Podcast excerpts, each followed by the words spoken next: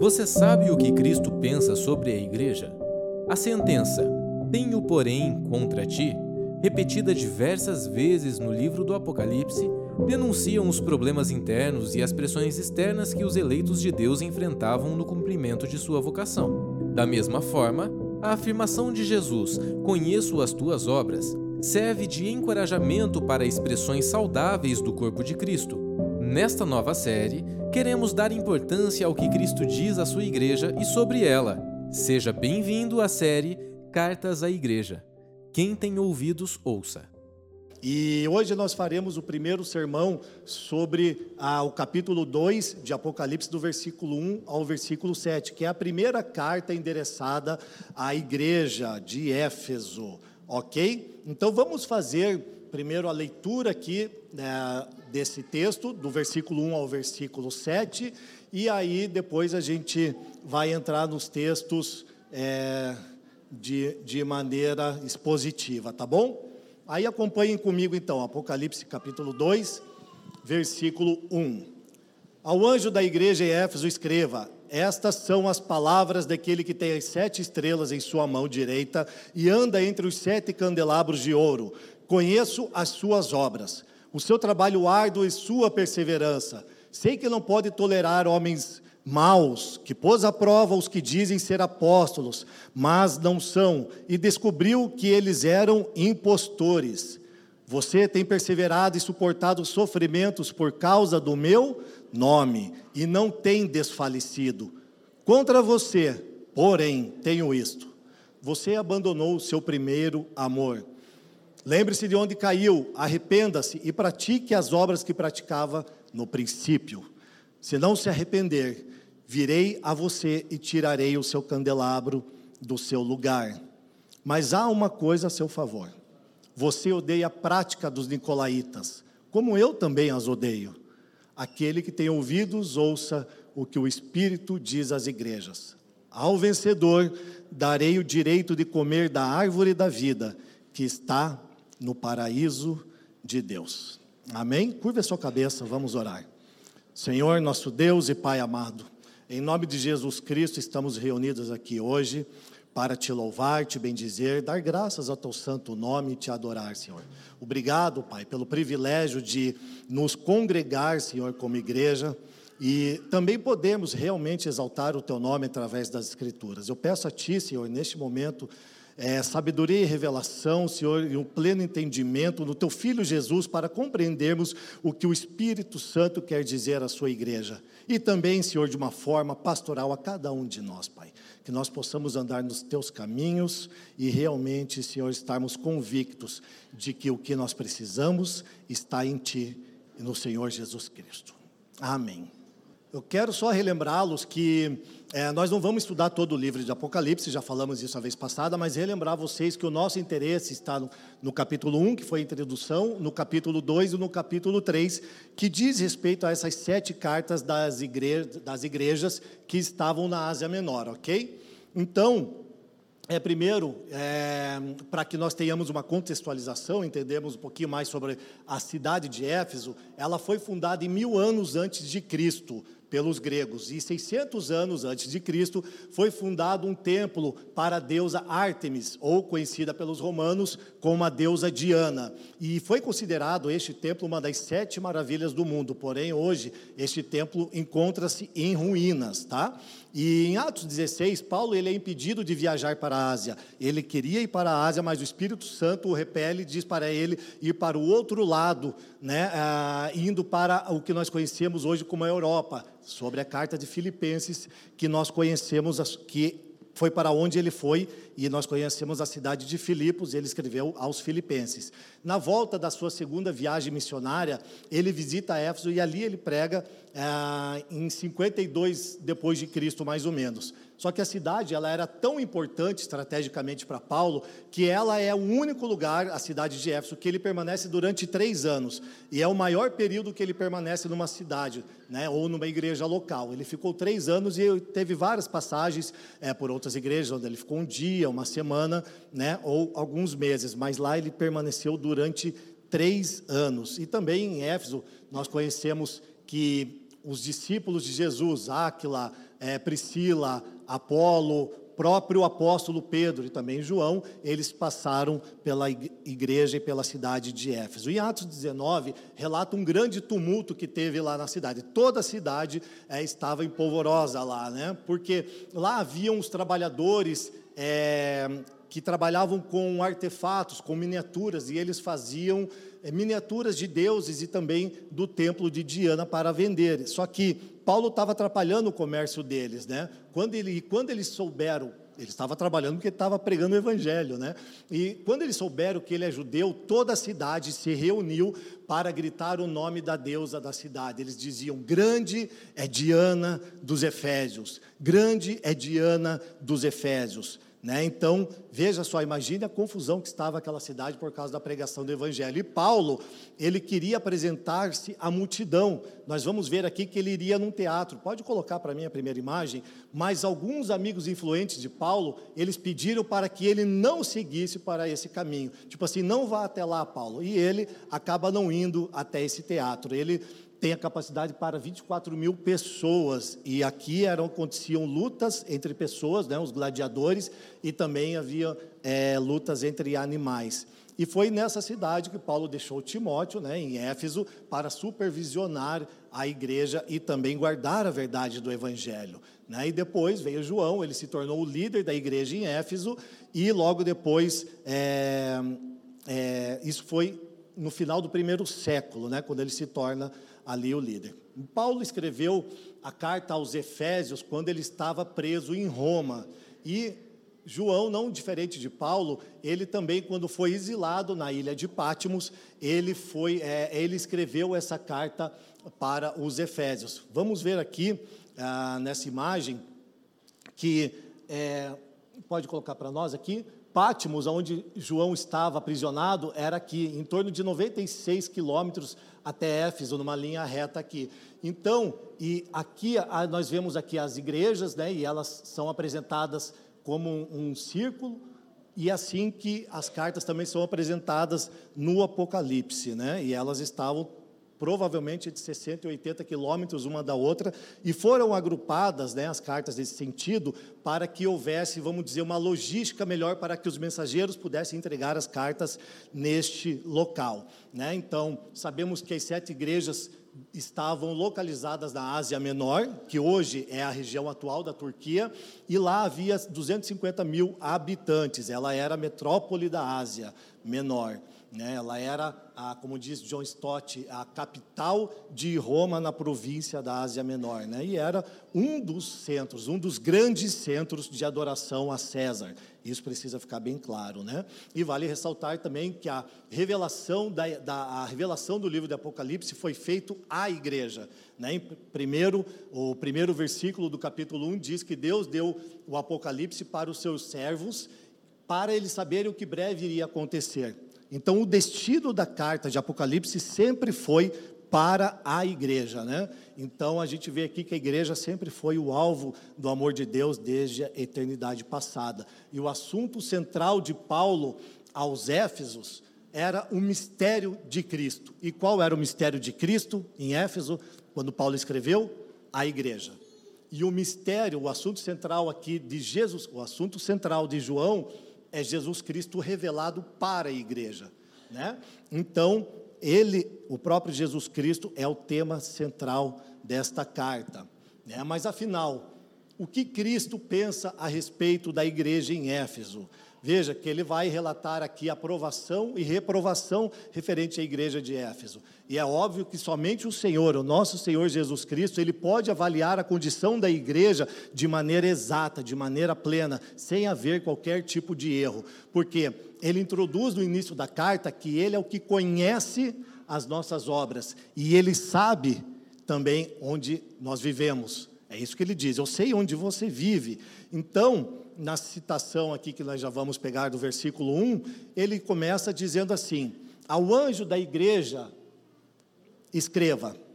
Estas são as palavras daquele que tem as sete estrelas em sua mão direita e anda entre os sete candelabros de ouro.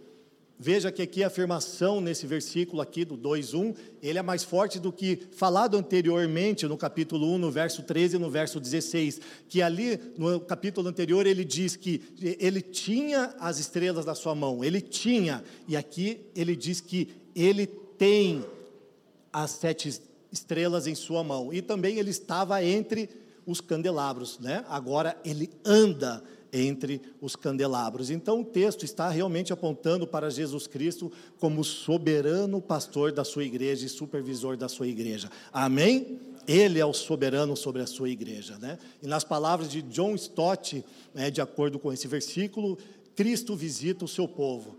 Ele habita com o seu povo, ele anda no meio do seu povo e ele sonda os nossos corações e também nos conhece. Amém?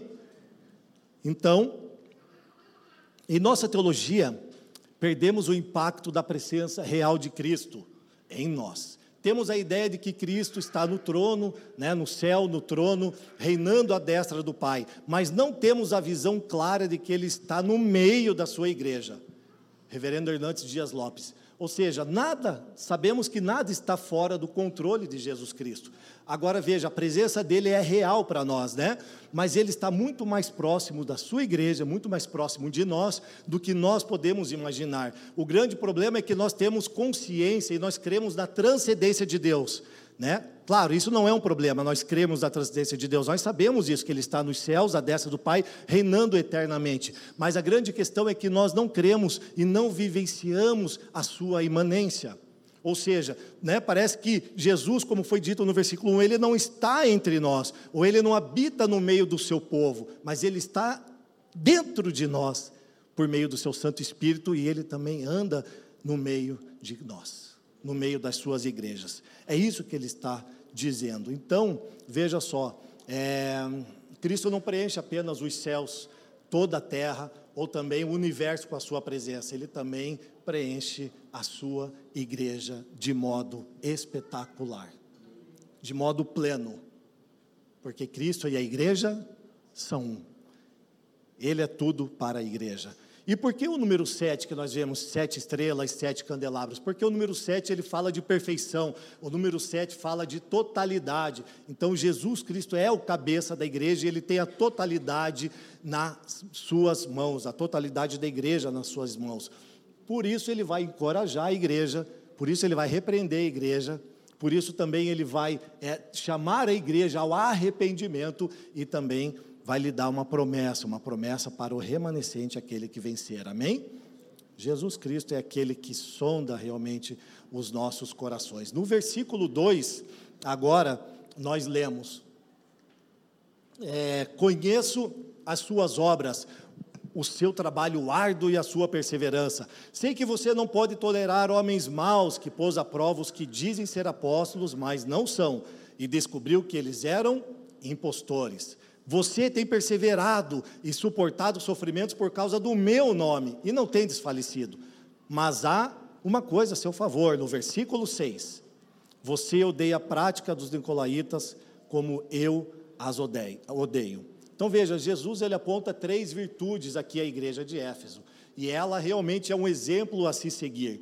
Né? Primeiro ele fala que né, conheço as suas obras, o seu trabalho árduo. Então veja só, a palavra grega para obra é kopos, diz respeito a realmente um trabalho duro, um trabalho que nos deixa exausto, um trabalho que nos faz suar, é um trabalho que toma toda a nossa força física e também toda a nossa força mental. Ou seja, né, os membros da igreja em Éfeso, eles não eram meros espectadores, eles eram uma igreja que tinha um trabalho árduo e Jesus, ele fala referente a essa obra, elogiando eles, né? Eles eram uma igreja que estava engajada no serviço a Cristo Jesus, né? E essa igreja se envolvia fora das quatro paredes, né? Ela não era templo centralizada, ela não era narcisista e não se deleitava em si mesmo. Mas lembre que naquela época a gente fala templo centralizado, mas eles se reuniam em casas ainda, não havia templos, prédios como nós conhecemos hoje. Né? Mas é e a questão é justamente essa, né? Nós pensamos de repente que o seu trabalho árduo eles estão mexendo apenas com coisa pesada no seu sentido mesmo literal de, sei lá, mexendo com pacre, levantando coisas, né? Tijolo, cimento ou carregando coisas pesadas nas costas. Não, não acredito que é sobre isso que a escritura está falando aqui. Né? Eu imagino que eles deviam estar realmente, toda a igreja, os seus membros, numa obra muito é, linda e difícil de ser realizada, que era confortar os solitários. Essa obra deles, e qual Jesus os elogia, era que eles levavam alimento e davam esmolas aos necessitados, eles cuidavam dos enfermos, eles ensinavam os jovens, eles auxiliavam os idosos e iam nos hospitais para auxiliar os feridos. Aí você fala, Leandro, mas não é. Você acha que isso é um trabalho árduo? Né? Você acha que isso é difícil ou não?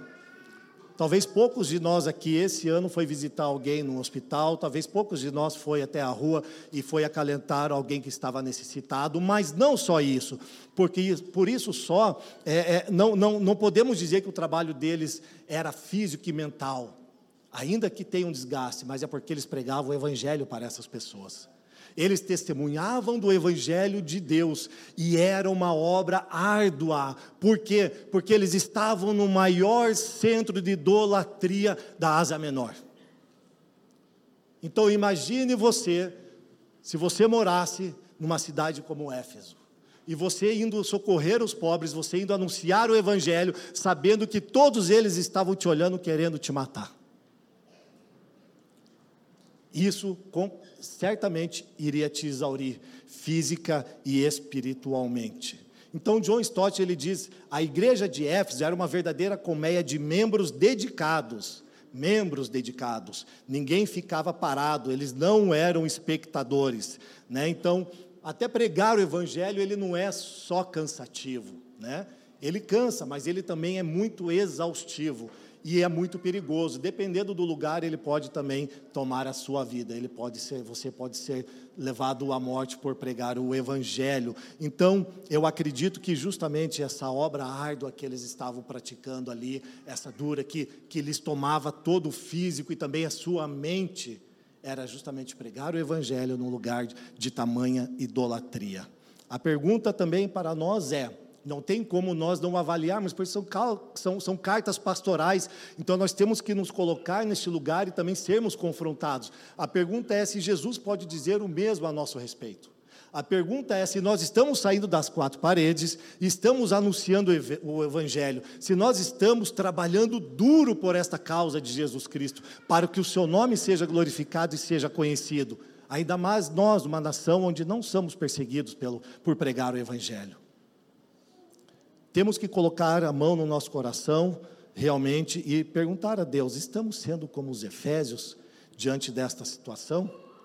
E a segunda virtude deles é a perseverança. Veja que eles estavam expostos a uma terrível oposição local. Né? Havia muitas religiões que eles praticavam ali, haviam centenas de, de deuses, né? e eles praticavam também magia e ocultismo naquele lugar. Ele, como era um grande centro de adoração a César, essa província, havia vários deuses naquele lugar. Então, se você falasse contra qualquer um deles, ou seja, se você falasse em nome de Jesus, o Deus Todo-Poderoso, você seria perseguido, né?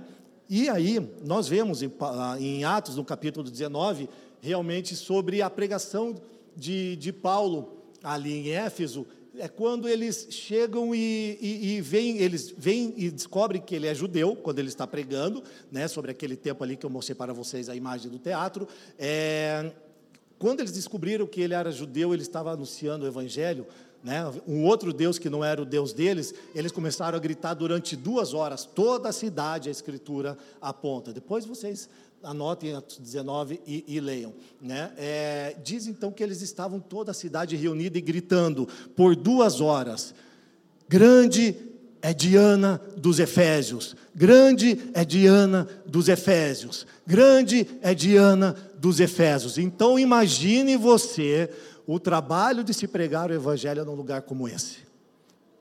Provavelmente, eu e você, se não tivéssemos aquele espírito, de Paulo, o Espírito Santo, para confrontá-los a gente teria realmente abandonado o evangelho naquela hora. Toda a cidade estava contra ele. Então se coloca no lugar do Paulo, porque todos os cristãos ali naquele tempo, eles eram impopulares, eles eram rejeitados, eles eram odiados, eles eram boicotados, eles eram difamados, tanto particularmente como é, publicamente no meio de todos. Os negócios também não iam bem para os cristãos, porque todo cristão, que, é, que toda, toda pessoa que se declarasse realmente cristão, os seus comércios eles seriam é, boicotados. Então eles teriam dificuldade para comprar e também para vender, porque eles seriam completamente contrários a eles. Eles estariam sendo desassociados daquela sociedade, né? A cultura nos mostra que os cristãos se tornariam uma segunda classe, uma segunda classe naquele lugar. E seriam rejeitados. Então João escreve que ninguém podia comprar ou vender se não tivesse a marca. Presta atenção porque eles seriam boicotados. Se você não tiver a marca, você não vai poder, não vai poder comprar nem vender. Ou seja, né? Ou Diana ou César, você tem que se render, Paulo. Você precisa se render. Não dá. Nós não aceitamos esse seu Deus. Você precisa ter um nome para adorar. Você não pode ser, como nós vemos muito hoje né, o isentão, Paulo. Você não pode ser o isentão. Quem que você vai adorar? Diana ou César? Essa é a pergunta, e, e, e, e ele tem que se posicionar. Mas eles dizem que ele não pode seguir perseverando em Jesus Cristo. Agora, Paulo não toma esse partido político, nem de um lado e nem de outro. Ele não está indo para a rua gritar o nome daqueles deuses. Ele causou grande confusão na cidade por causa disso, porque ele permaneceu fiel ao testemunho de Jesus Cristo e do seu evangelho. Amém? Será que tinha uma obra dura para ser realizada naquele local? Será que Jesus poderia elogiar a igreja de Éfeso pelos seus feitos em questão do evangelho, dar um anúncio do evangelho? Claro que sim, né? E hoje nós estamos infelizmente vendo brigas entre irmãos devido a essa guerra política e a gente precisa acabar com isso, precisa começar com a gente, sabe? A gente precisa ter sanidade mental em poder sentar com uma pessoa e conversar com ela como pessoas racionais, não como animais seja pessoalmente ou seja numa rede social, nós precisamos ser mais parecidos com Cristo Jesus. Amém? Porque ainda existem muitas pessoas hoje ainda que são como aquele povo não convertido em Éfeso. Lembra os pagãos o que eles fizeram? Eles foram para a rua e gritaram: Grande é Diana dos Efésios. Grande é Diana dos Efésios. Mas não. João escreve um pouquinho mais tarde, no capítulo 13 de Apocalipse, no versículo 17, por meio que por meio da influência do falso profeta, ninguém poderia comprar ou vender se não tivesse a marca da besta. Você será obrigado a isso ou morrerá. Siga os deuses de Éfeso. Era isso que eles estavam dizendo. Agora veja, Aqueles que não se entregavam a César, né, para o grego Artemis ou para os romanos Diana, eles eram boicotados, podendo sofrer afastamento social, sofrer violência física e também chegar até a morte. Ou seja, o mundo sempre viveu um ataque dos falsos profetas. Não é hoje que nós vemos isso, não foi naquele tempo, foi muito antes ainda da época de João e de Paulo, né? E qual é a esperança que eles davam para o povo? Esperança de salvação. Eles diziam que ia resolver todos os problemas do mundo, todos os problemas do povo. Mas era mentira, eles eram falsos profetas. Então nós vemos que hoje o que está acontecendo, que eles só estão apontando para o pior que está por vir só estão apontando para o pior que está por vir. Mateus, no capítulo 24, no versículo 23, Jesus traz aquilo que nós precisamos ter a consciência nesse dia e levar até o dia da nossa morte. Está escrito assim: Se então alguém lhe disser, venham, aqui está o Cristo, ou ali está ele não acreditem, pois aparecerão falsos cristos e falsos profetas que realizarão grandes sinais e maravilhas para, se possível, enganar os eleitos. Vejam que eu os avisei antecipadamente. Jesus tem nos avisado, através dos séculos, que isto aconteceria. Falsos profetas estariam no nosso meio para que, se possível, enganar até mesmo os eleitos. Agora veja, das palavras do reverendo Hernandes Dias Lopes, a igreja contemporânea está perdendo a capacidade de sofrer pelo evangelho, não é mesmo? A igreja está se transformando em negócio familiar. Já temos igrejas empresas. O púlpito está se transformando num balcão, o evangelho num produto e os crentes em consumidores. Pastores super espirituais já não aceitam ser questionados. Estão acima do bem e do mal, estão acima dos outros e até da verdade. Consideram-se ungidos, dizem ouvir a voz direta de Deus nem precisam mais das Escrituras, e o povo lhe segue cegamente para a sua própria destruição. Veja só, não é realmente aquilo que nós estamos vendo na atualidade na igreja brasileira? A grande questão é que se nós não anunciarmos o verdadeiro evangelho, não só para nós, não só para os nossos irmãos, para aqueles que não conhecem o Senhor, mas para os nossos filhos, em pouco tempo, em algumas décadas, não haverá mais o evangelho santo de Deus. Porque as igrejas, as igrejas estão corrompidas com um falso evangelho. Eles anunciam Cristo, mas é Cristo e mais.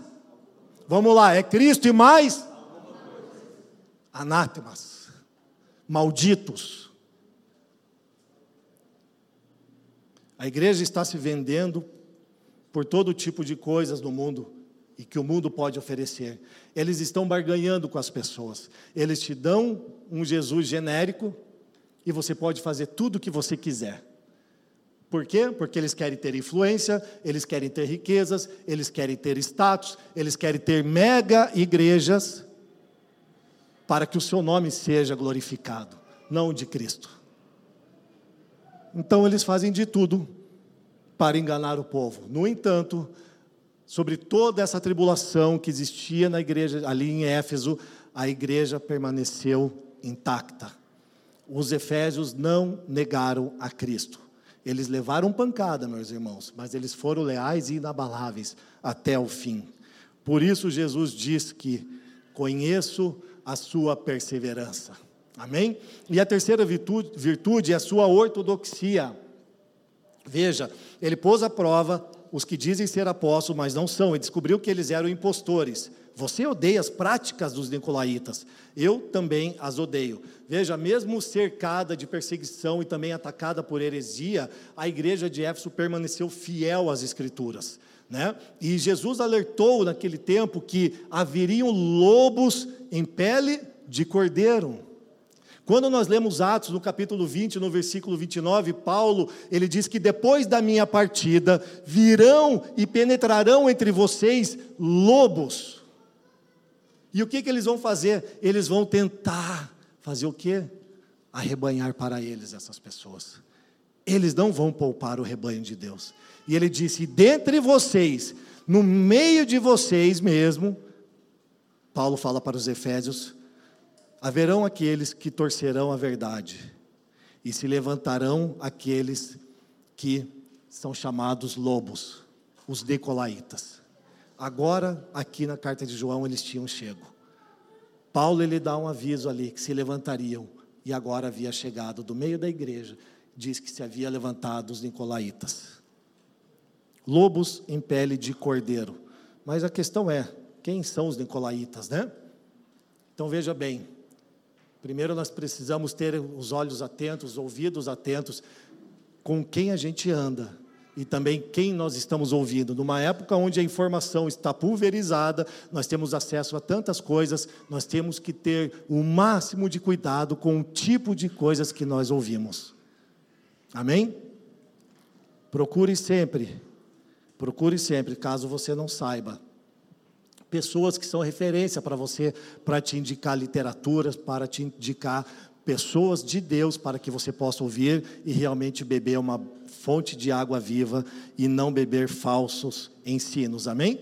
Então João fala que eles precisavam provar os espíritos, né? Porque havia falsos mestres. Então veja só a maneira como eles deveriam ter provado os espíritos ali é, é, é, é visto toda a prática que, que estava acontecendo de falsos ensinos né, orado, consultado a Escritura e depois apontado o erro. Então, essa é a prática que nós temos que fazer, né? E essa é exatamente a prática que Éfeso deve ter feito naquele momento ali, né? E ela foi intolerante contra a heresia e ela foi intolerante referente à imoralidade daqueles tempos.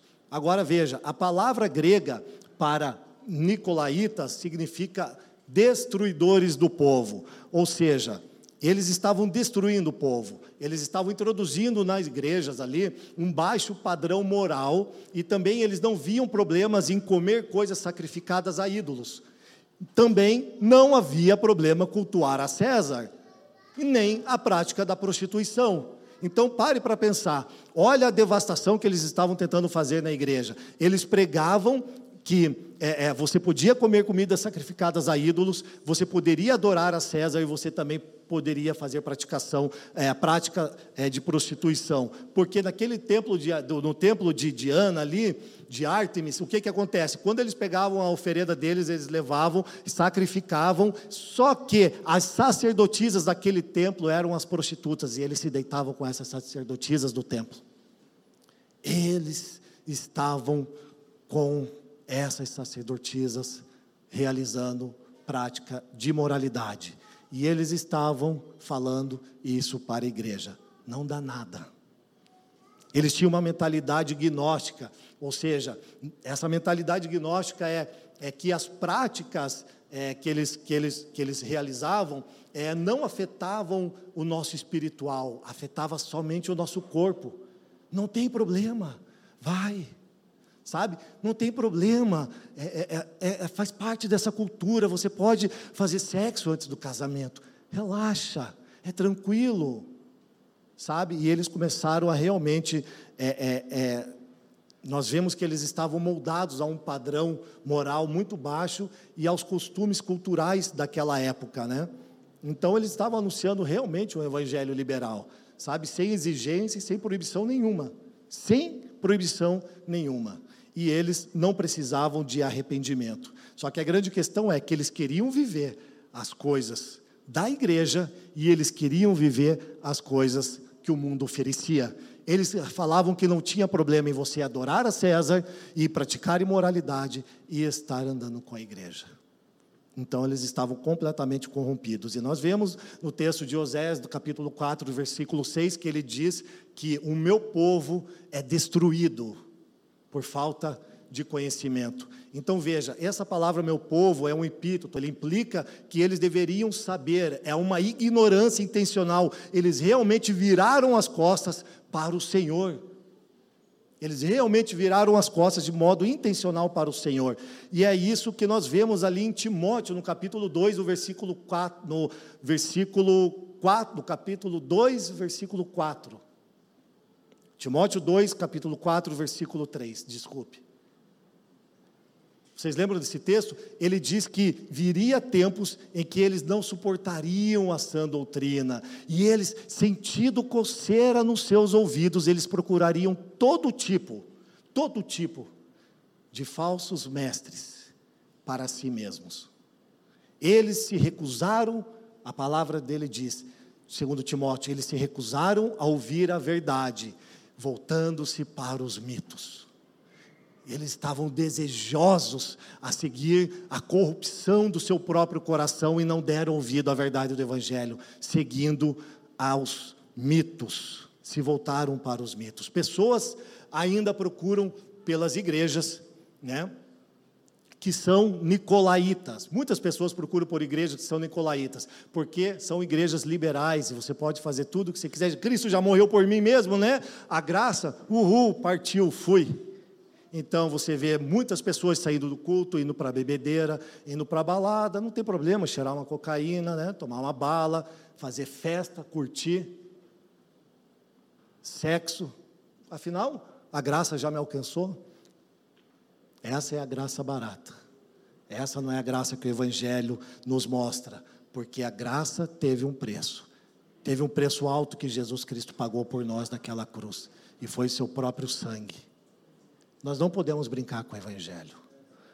Não há outro Evangelho, só existe um, e é o Evangelho de Jesus Cristo. Então veja, O que determina o rumo dessas igrejas não é mais a palavra de Deus, mas o gosto dos consumidores. Obviamente, se há igrejas desse tipo, é porque existem consumidores que estão com coceira no seu ouvido, tomando mestres para si e buscando fábulas, mitos para preencher o seu coração. Eles não querem Jesus. Eles querem o que Jesus pode lhe dar, mas não querem Ele. Então veja, eles querem um Jesus genérico, né? um Jesus que possa lhe dar bênção, conquista, vitória sobre todos os seus problemas, milagres, o sexo fora do casamento. Eles não querem a cruz, eles não querem Cristo, e eles querem apenas viver uma vida de libertinagem. Agora veja, é, quando nós olhamos para esse tipo de igreja, com esses falsos mestres, o que nós vemos? O gosto do povo. E o que, que o povo quer? Estão correndo atrás de fábulas. Não é à toa que a gente vê o que? Sal grosso nesses lugares. Nós vemos o que mais? Vocês lembram? Nós vemos a teologia da prosperidade. Ó, oh, se você der o seu carro agora, quanto que vale? 50 mil. Até o final do ano você terá três. Pois sou profeta de Deus. Então dá o seu carro, dá a sua casa. E você sabe que tem gente que faz isso? Muitas e muitas pessoas são enganadas por causa do problema do seu coração. Eles não querem Cristo, eles querem o que Ele pode lhe dar. Então, infelizmente, ainda há falsos mestres ensinando nos púlpitos falsas doutrinas, utilizando o púlpito para seu benefício próprio, ou seja, o povo é somente um caminho para o fim que ele está desejando enriquecer. Não está preocupado com você ele não está preocupado com a igreja de Cristo, ele está preocupado com ele. Mas a igreja de Éfeso sabia discernir, e eles discerniram por causa da sua ortodoxia que permanecia exata. Eles compreendiam as Escrituras e rejeitaram todos os ensinamentos heréticos dos nicolaítas, os falsos mestres. Mas no versículo 4 nós vemos agora que Jesus ele traz aqui uma repreensão contra eles. Ele diz assim: Contra você, porém, tenho isto você abandonou seu primeiro amor. Nós já ouvimos muito sobre isso, né? Provavelmente a maioria de nós aqui já ouvimos muito sobre ter abandonado o primeiro amor. Porém, não, não diz aqui nas Escrituras, não é mencionado como isto acontece. Ele apenas diz: vocês abandonaram o seu primeiro amor. Então veja, ao invés do, daquele amor inicial, quando eles estavam caminhando com Cristo no início, aumentar, na verdade ele diminuiu diminuiu ao ponto deles abandonarem. Devido à maldade crescente no mundo, o amor de muitos, esfria, de muitos esfriaria, o que Jesus lhe diz em Mateus 24. Então veja, a doutrina e o trabalho da igreja em Éfeso, ela estava agora nesse ponto, como nós estamos vendo aqui, desconectada da prática do amor. Vocês abandonaram o primeiro amor. Então nós vemos que estava desconectada da sua teologia. Mas a teologia não é um problema, não é a teologia que esfria a pessoa, não é o estudo das escrituras que esfria uma pessoa, que faz com que ela abandone o amor. É a falta de evangelho. Que sendo assim, quando nós não temos o evangelho, nós esfriamos, e quando nós esfriamos, nós abandonamos esse amor. E quando nós abandonamos esse amor, nós estamos abandonando o próprio Jesus Cristo. Este era um fracasso que atacara a sua vida cristã pelas bases, a vida cristã dos Efésios. O Senhor tinha ensinado que o amor mútuo deveria ser a marca que identificasse a comunhão dos cristãos. Os convertidos de Éfeso tinham experimentado esse amor nos primeiros anos de sua existência, mas a luta contra os falsos mestres e seu ódio por ensinos heréticos parece que trouxeram endurecimento aos seus sentimentos e atitudes rudes, a tal ponto que levaram ao esquecimento da virtude cristã suprema, que é o amor. Pureza de doutrina e lealdade não podem ser substitutos para o amor. George Eldon Led. Então veja, eles perderam completamente a sensibilidade.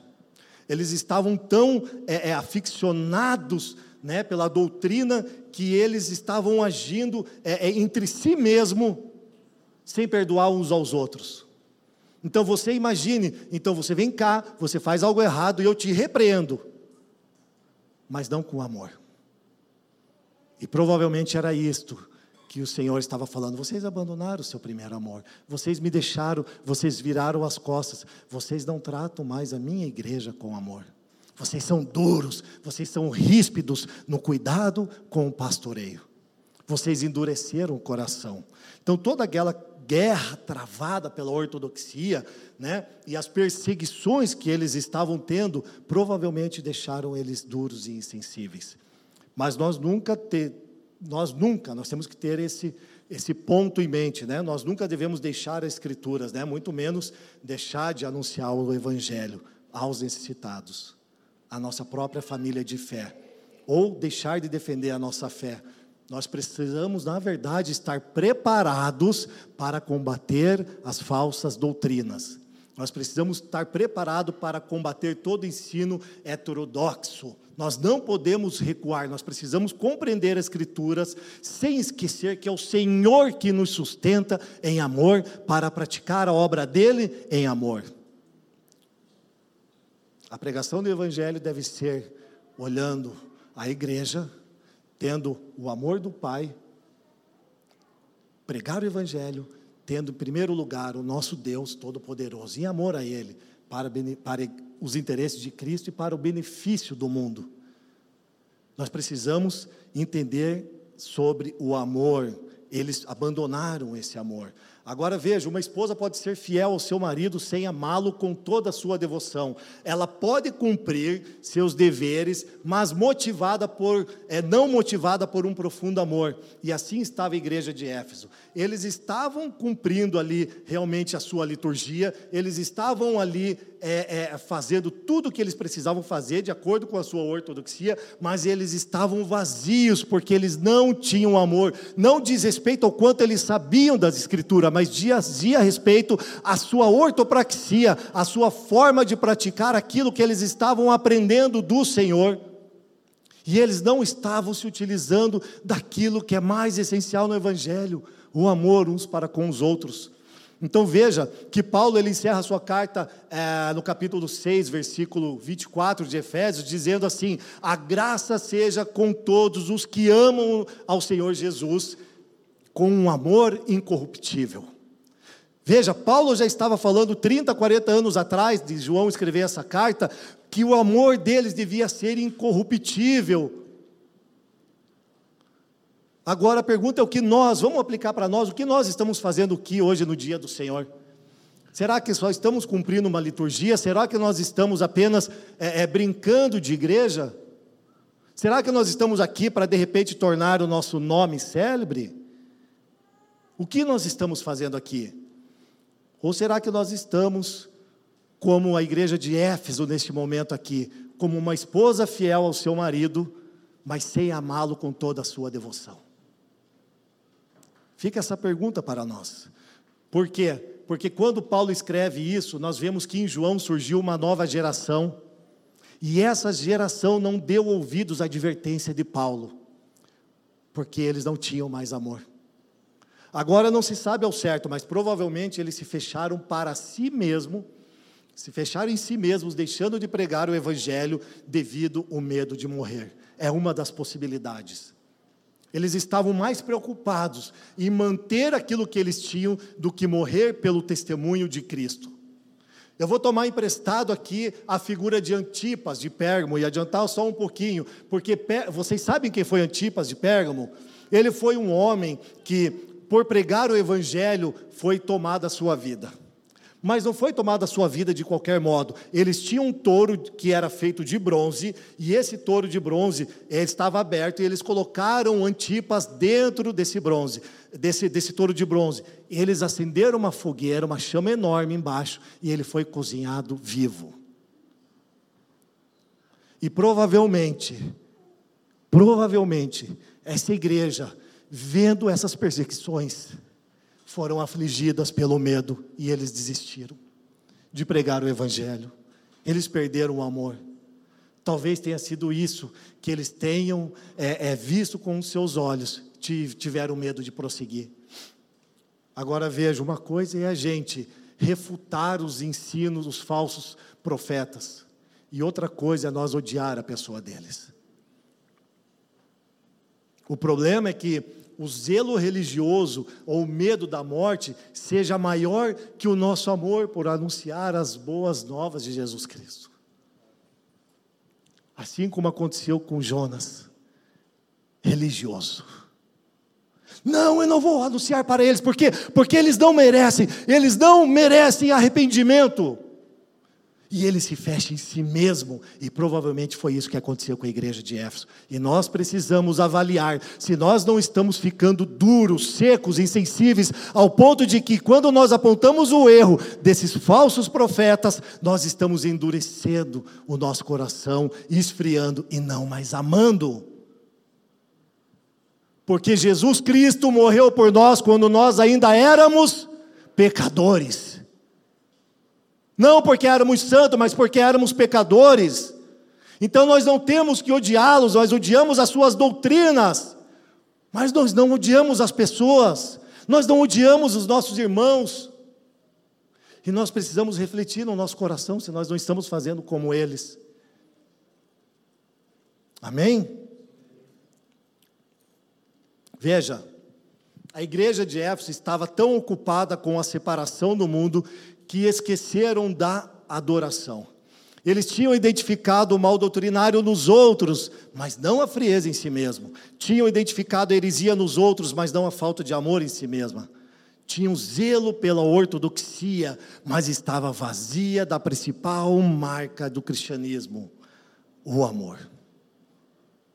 Por isso, irmão, eu peço a você, não vou pedir, eu vou implorar a você, por favor, não olhe para o lado.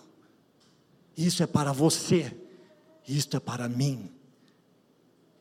Nós temos o costume de nos tornarmos juízes da vida do outro irmão. Nós queremos tirar o cisco do olho do outro irmão, mas nós não tiramos a trave que está no, osso, no nosso olho. Nós apontamos o erro deles, nós nos tornamos como Deus e julgamos a vida deles. Nós podemos julgar? Podemos, não desta forma, porque o julgamento vem por Deus. Ele é o juiz. E Ele é o único que tem a estrela na sua mão. Ele é o único que nos conhece. Ele é o único que sabe todas as coisas. Mas nós muitas vezes olhamos para o nosso irmão, deixamos de olhar para Cristo e nós começamos a apontar os erros deles como juízes. Mas esquecemos que somos, não somos apenas ruins, que nós somos pior do que nós imaginamos, não é verdade? Agora veja, o peso é, que estava sobre os ombros de Paulo, referente à pureza da igreja, é o peso que está nos ombros dos pastores. E talvez alguns de vocês também carregam esse peso de ver uma igreja pura, uma igreja santa, uma igreja adornada para o noivo. E Paulo escreve, segundo Coríntios 11, no versículo 2 e 3, o seguinte: o zelo que tenho por vocês é um zelo que vem de Deus. Eu os prometia um único marido, Cristo, querendo apresentá-los a Ele como uma virgem pura. O que receio e quero evitar é que, assim como a serpente enganou a Eva com astúcia, a mente de vocês seja corrompida e se desvie da sincera e pura devoção a Cristo. E essa sincera e pura devoção a Cristo era o que estava acontecendo em Éfeso, eles estavam deixando essa pura devoção a Jesus Cristo e se fecharam em si mesmo, de tão rude que eles estavam sendo com aquelas pessoas. E pararam de olhar para si mesmo e ver a sua condição. Esqueceram que a graça foi derramada sobre eles. Agora, precisamos realmente entender que o noivo, ele se queixa da sua noiva. E ele agora está chamando ela para o arrependimento, pois a sua devoção ao Evangelho e a Jesus Cristo acabou. Ela abandonou o primeiro amor. Por isso que está escrito assim: lembre-se de onde caiu, arrependa-se e pratique as obras que praticava no início. Sabe, eu lembro aqui de uma história é, de Alice no País das Maravilhas, né? Ela está andando e de repente ela cai num buraco e se encontra num jardim. Naquele jardim, naquela, é, naquele local tinha uma árvore. Em cima daquela árvore tinha um gato. e ela conversa com esse gato e ela pergunta para ele: Para onde vai essa estrada? E o gato pergunta: é... Ela pergunta: Você pode me ajudar? O gato responde: Claro. Daí ela fala: Para onde vai essa estrada? Daí ele pergunta para ela: Para onde você vai? Daí ela falou assim: Eu não sei, eu estou perdida. Daí ele responde para ela: Ora, para quem não sabe para onde vai, qualquer caminho serve. Para quem está perdido, qualquer caminho serve. O que você quer dizer, Leandro, com isso? Que ele está dizendo: lembre-se de onde você caiu e arrependa-se e pratique as obras que você via no início. O que eu quero dizer é que, infelizmente, existem muitas pessoas, muitos irmãos que se encontram nessa posição, caídos, sem conseguir se levantar perdidas porque não porque só querem viver do seu jeito, perdidas porque elas estão sem o perdão carregando dentro de si. Elas estão perdidas porque não têm a cruz mais no seu evangelho. Elas estão perdidas porque estão sem arrependimento. E elas não sabem para onde ir. Elas estão perdidas. Mas nós sabemos que só existe um caminho, e esse caminho é Jesus Cristo. Eu sou o caminho, a verdade e a vida. Ninguém vem ao Pai a não ser por mim. Jesus Cristo é o caminho. Mas se nós nos fecharmos como Éfeso fechou naquele tempo, por causa da sua sã doutrina e provavelmente por causa das perseguições, nós ficaremos dessa forma. Nós não anunciaremos mais o Evangelho. A tendência é irmos para este lado e os falsos profetas disseminarem as suas mentiras. E nós não conseguiremos mais mostrar o caminho que é Jesus Cristo. Mas Jesus oferece à sua noiva um, uma oportunidade de reconciliação. Assim, a igreja de Éfeso, ela recebe três exortações aqui. Primeiro ele diz: "Lembre-se de onde caiu". Stott diz que a maneira, é, que a memória, ela é uma dádiva de Deus. Ou seja, olhar para trás pode ser pecaminoso, mas também pode ser sensato.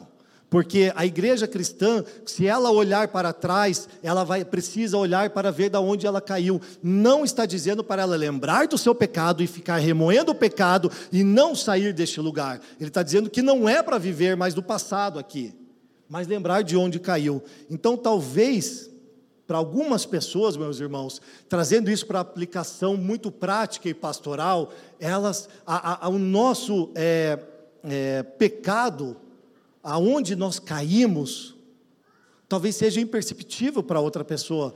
Talvez aonde eu caí, talvez vai ser imperceptível para você. Talvez aonde você vai cair seja imperceptível para mim. Mas você deve saber aonde você caiu e voltar a praticar as boas obras. Temos que falar com o Espírito Santo, precisamos orar ao Senhor e clamar a Ele, caso nós não saibamos, e voltar para Ele em arrependimento. Porque a segunda questão é justamente essa. Arrependimento ele significa mudar a direção e tomar o juízo correto.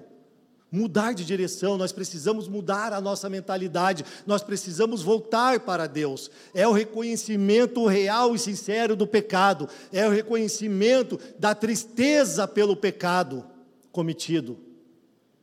É uma confissão a Deus e também aos outros, se for necessário, confessar os seus pecados uns aos outros, para não mais repetir esse ato. Não é se arrepender e cometer o mesmo pecado de novo, se arrepender e cometer o mesmo pecado de novo. Isso não é arrependimento, isso é remorso, isso é o que aconteceu com Judas. Mas temos o exemplo de Pedro. Mas veja que os efésios eles não estavam precisando de uma experiência emocional ou transcendental. Eles não precisavam daquele louvorzão para dizer ah, e chorar e dizer que as suas lágrimas eram arrependimento. Lágrimas, somente lágrimas não geram arrependimento. Você precisa ter uma decisão, você precisa ter um ato voluntário de dizer: Eu não quero isso para a minha vida, eu vou voltar para o Senhor. É uma disposição de mente. Eles não precisavam de uma experiência emocional, eles precisavam de uma atitude. E John Stott diz que não é sobre o que sentimos sobre o pecado que importa, mas é o que fazemos a respeito dele. A nostalgia que, que dura toda uma vida. A nostalgia que dura toda uma vida, o anseio de reunir com algo no universo no qual nos sentimos separados, estar para dentro de uma porta que sempre vimos do lado de fora, tudo isso não é bobagem neurótica, mas o verdadeiro indicador de nossa real situação. Veja, irmão, por que, que ele, Tim Keller escreve isso? Porque realmente, quando nós estamos buscando o arrependimento, nós não nos arrependemos, tudo que nós fazemos é ver de fora nós nos tornamos espectadores e não fazemos parte do meio. Ou fazemos parte de qualquer outra coisa no mundo que não a igreja. Porque sem arrependimento nós vamos continuar perdidos. Nós estaremos aqui, poderemos estar ouvindo a palavra de Deus, poderemos participar de cultos maravilhosos, mas será como se estivéssemos do lado de fora nós não vamos nos sentir parte se houver pecado e não houver arrependimento. Por isso, a nossa cosmovisão precisa ser completamente transformada pelo Espírito Santo completamente transformada. Por se nós é, é, queremos, é, se nós sempre vamos desejar ser parte de algo, né, a nossa sensação vai ser sempre que estamos do lado de fora. Se nós não mudarmos a nossa cosmovisão, nós não entramos neste lugar chamado igreja. Nós não vamos conseguir entrar, nós vamos se sentir deslocados. E a razão disso, sabe o que, é? Está no livro de Gênesis, porque quando estávamos no jardim, nós estávamos em casa, mas quando pecamos contra o Senhor, nós fomos exilados de casa. Então nós temos esse sentimento de deslocamento, de não ser parte de alguma coisa, e quando não conseguimos ser parte do corpo de Cristo, nós vamos ser parte do mundo e se misturar com Ele por causa da imoralidade. Não, não é assim que devemos agir. Não existe a parábola do filho pródigo. Jesus nunca falou a parábola do filho pródigo, ele disse: um homem tinha dois filhos, mas esses dois filhos eram o mais novo que vivia na imoralidade. Ele pegou todos os seus bens, foi para fora da casa do pai, para fora da presença do pai, gastar tudo com a prostituição e o que o mundo estava oferecendo. Mas tinha o um irmão mais velho, e é injusto nós falarmos que a parábola é do pródigo, porque havia um irmão mais velho naquela casa, e aquele irmão mais velho era religioso. Ele tinha um zelo religioso dentro dele. Mas sabe qual era o problema dele? Ele não desfrutava da presença do Pai, ele não se sentava à mesa com o Pai. E quando ele viu o irmão voltando para casa, para os braços do pai, ele se enfureceu e o amor não estava nele. O problema é que nós agimos muitas vezes como filho mais novo, imorais, pecando, com toda sorte de pecados, e muitas vezes nós estamos o religioso apontando para os nossos irmãos e não os amamos, matamos em nosso coração. Se arrepende e volta a praticar as obras que você praticava no início. Amém?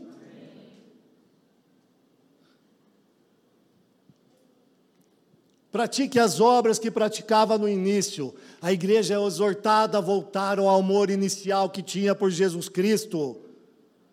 Jesus está propondo um recomeço para a igreja em Éfeso. Jesus está propondo um recomeço para as igrejas que vieram depois de Éfeso ao longo dos séculos. É para nós, é para esse tempo, é uma carta pastoral, é para nós vermos a condição da igreja e é para vermos a nossa condição. É hora de a gente soltar tudo aquilo que nos prende, irmão. Sabe, a gente se abnegar das coisas desse mundo. Nós precisamos voltar para Ele com um amor radical. Vocês lembram como era no início? Vocês lembram no início da sua conversão, da sua caminhada com o Senhor, como que era lindo, maravilhoso, prazeroso? Vocês lembram desse tempo? Levanta a mão quem lembra. Porque talvez, se você não lembra desse tempo, do amor do início que você tinha com Jesus, provavelmente seja porque você não nasceu de novo. E você precisa encontrar esse amor em Jesus Cristo. Porque quando o Senhor, talvez na verdade você possa perguntar, né, de onde eu devo recomeçar, né? A verdade é essa. Tá, eu quero recomeçar, mas de onde? Me ajuda. Esse onde é um quem. Quando Jesus Cristo está em João capítulo 6 dizendo assim: a minha carne é verdadeira comida e o meu sangue é verdadeira bebida. Aquele que comer da minha carne e beber do meu sangue, esse está em mim e eu estou nele. Então, qual é o começo? É Cristo. Pedro respondeu depois disso. Quando Jesus fala isso, eles dizem assim: os discípulos: Olha, dura palavra é essa, e eles vão embora. E Jesus olha para os seus discípulos: Vocês também querem ir? E Pedro respondeu para ele: Senhor, para quem iremos? Não é para onde, é para quem iremos. Esse lugar é Jesus Cristo. Senhor, somente tu tens as palavras de vida eterna. Para quem iremos? Não há lugar no mundo que nós possamos nos esconder da presença do Senhor. Ele habita pleno em todo o universo e ele preenche a sua igreja. Ele vive e é comunidade. Ele está entre nós. Amém? Pratique as obras que praticava no início. É tempo de recomeçar. Um problema é que nós vivemos hoje, principalmente em redes sociais, e os cristãos estão mais dispostos a bater, a ganhar uma guerra, do que apanhar pela causa de Cristo. Os cristãos estão desejosos, não estão mais desejosos, dispostos a sofrer pelo Evangelho. Eles não querem morrer na vida real, eles só querem lutar no mundo virtual. Meu Deus, terrível, terrível. É tudo um macho lá, ó, tudo cara grande na internet. Quando você vai ver, é face a face, é tudo um bando de rato, na sua grande maioria. Salvo aqueles que usam o seu perfil, e a gente sabe, a gente sabe, como meio de trabalho. Mas tem um monte de papagaiada repetindo, um monte de bobagem aí. E precisa se aprofundar no amor antes de apontar o erro do irmão. Pois quem quiser salvar a sua vida, a perderá. Mas quem perder a sua vida, por amor a mim, a ganhará, a encontrará. Então nós podemos cansar, como os Efésios, e também acabar voltando para uma vida medíocre. Continuar denunciando os falsos profetas, mas não morrer para este mundo. Pratique as obras do início. O Evangelho sempre vai apontar para Jesus Cristo. Amém? Mesmo depois da conversão pelo Evangelho, o coração opera torna a operar segundo outros princípios, a menos que você deliberadamente repita o comando para ele funcionar segundo o Evangelho. Palavra de Martinho Lutero. Acreditamos no Evangelho até certo ponto, mas não passamos aos níveis mais profundos. E nós precisamos avançar para os níveis mais profundos. Amém? Parte B do versículo 5 em que nós estávamos. Se não se arrepender, agora veja, há uma séria advertência para a igreja. Igreja, se você não se arrepender, eu virei até você, tirarei o seu candelabro do seu lugar. Jesus está falando aqui: se a igreja de Éfeso não se arrepender, ela vai deixar de existir. Para que serve um candelabro? Para iluminar e se ela deixar de iluminar, para que, que ela vai servir? Para nada. Então ele vai tomar esse candelabro e vai lançar fora. Agora veja que ao mesmo tempo que a igreja local é a esperança do mundo em Cristo Jesus, ela não tem um lugar fixo e permanente nessa terra. Por isso que Jesus está advertendo a igreja. Porque chegou a hora de julgar pela casa, chegou a hora de começar o julgamento pela casa de Deus. Chegou a hora de começar o julgamento por nós. E se começa por nós, imagine aos que não obedecem ao Evangelho, é o que Pedro fala. Então, perder a luz, meu irmão, é perder o testemunho do Evangelho de Jesus Cristo. Os efésios se tornaram religiosos, se fecharam em si mesmos, frios e rudes com seus irmãos. E não olhavam para si mesmo. Mas a igreja de Éfeso ela foi bem sucedida no testemunho, por um tempo.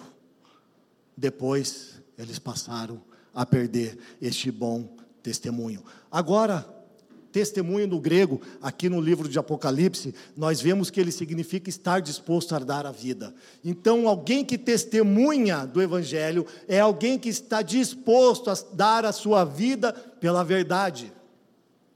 Então, nós devemos dar a nossa vida por Jesus Cristo como testemunhas dele. Amém? Nós devemos dar testemunho do testemunho. Aquele que tem ouvidos, ouça o que o Espírito diz às igrejas. Agora deixa eu te falar, lembrando de testemunho, o bispo Inácio de Antioquia, ele morreu em 108 depois de Cristo, mas ele escreve uma carta antes da sua morte é, para Éfeso no segundo século e ela havia um conteúdo espiritual. Então, o que parece é que a igreja de Éfeso se arrependeu, porque ele escreve com elogios espirituais à igreja de Éfeso. Só que mais tarde, porém, ela voltou a cair por meio da idade, por volta da Idade Média. Então, ali já não se viu mais nenhum testemunho cristão. Naquele tempo da Idade Média, o testemunho cristão havia desaparecido. Agora veja que Inácio ele morreu 108 depois de Cristo. Você sabe por quê? Por ser uma testemunha do evangelho. Eu vou correr aqui, já vamos para o final. Me perdoe por delongar demais aqui hoje. Mas ele morreu por testemunhar do Evangelho de Jesus Cristo.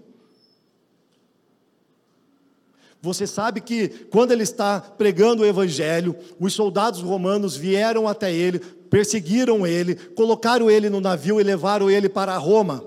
Quando ele chegou em Roma, eles o prenderam e ele já sabia qual seria a sua morte, porque a sua morte já havia sido declarada, que ele seria lançado para as feras selvagens para ser comido vivo.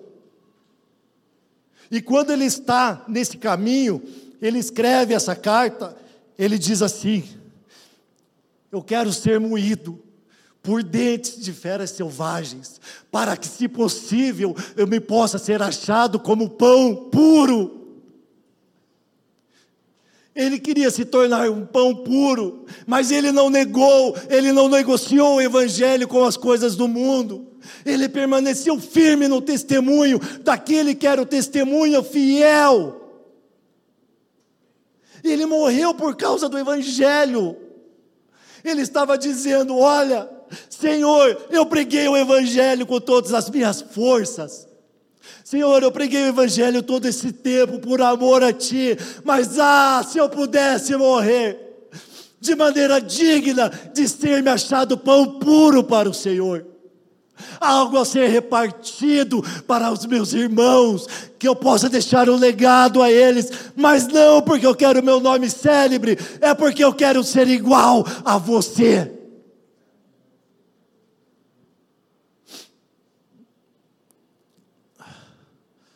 Será que nos carece de testemunho, irmãos?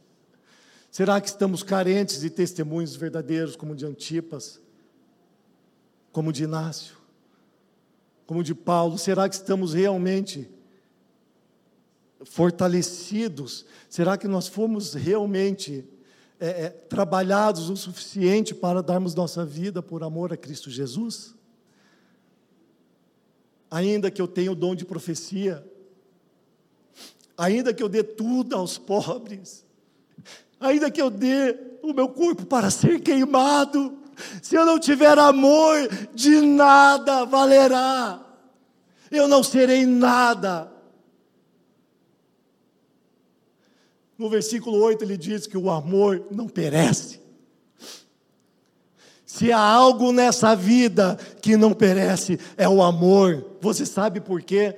Porque o testemunho do amor é destrutivo, indestrutível e eterno. Porque Deus é amor. O amor jamais vai perecer, o amor jamais será destruído. Então, se há alguma coisa que é indestrutível nesse mundo, é o amor, porque Deus é amor e nós recebemos de Cristo o seu amor quando éramos pecadores e o que estamos fazendo com isso? Indo para a rede social. Ah, mas eu não. Pelo amor de Deus, gente. Vamos acordar. Vamos acordar, gente. Por quê? Nós precisamos ter ouvidos que ouvem a voz do Espírito. Ao vencedor darei o direito de comer da árvore da vida que está no paraíso de Deus. Aquele que tem ouvidos, ouça. Significa uma expressão de suma importância daquilo que foi dito.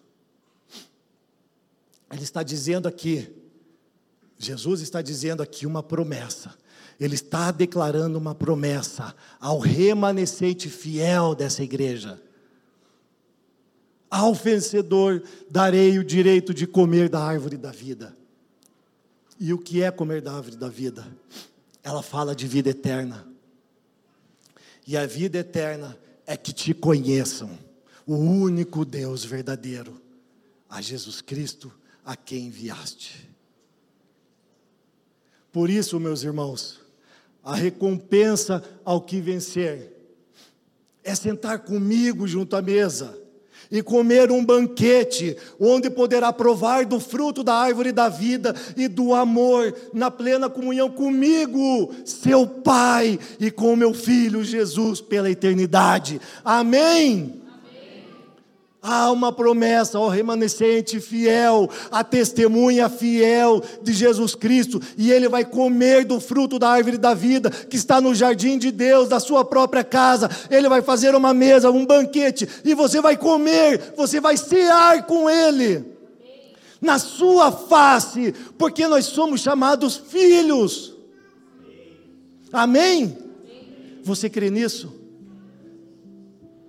Vamos compreender o que aconteceu com a igreja de Éfeso, nos arrepender, pedir ao Senhor um batismo de arrependimento, lembrar de onde nós caímos e voltarmos à centralidade do Evangelho. Obrigado por nos ouvir.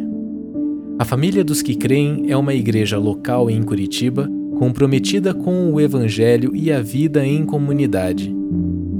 Para nos conhecer melhor e manter contato, acesse famíliadosquecreem.com.br.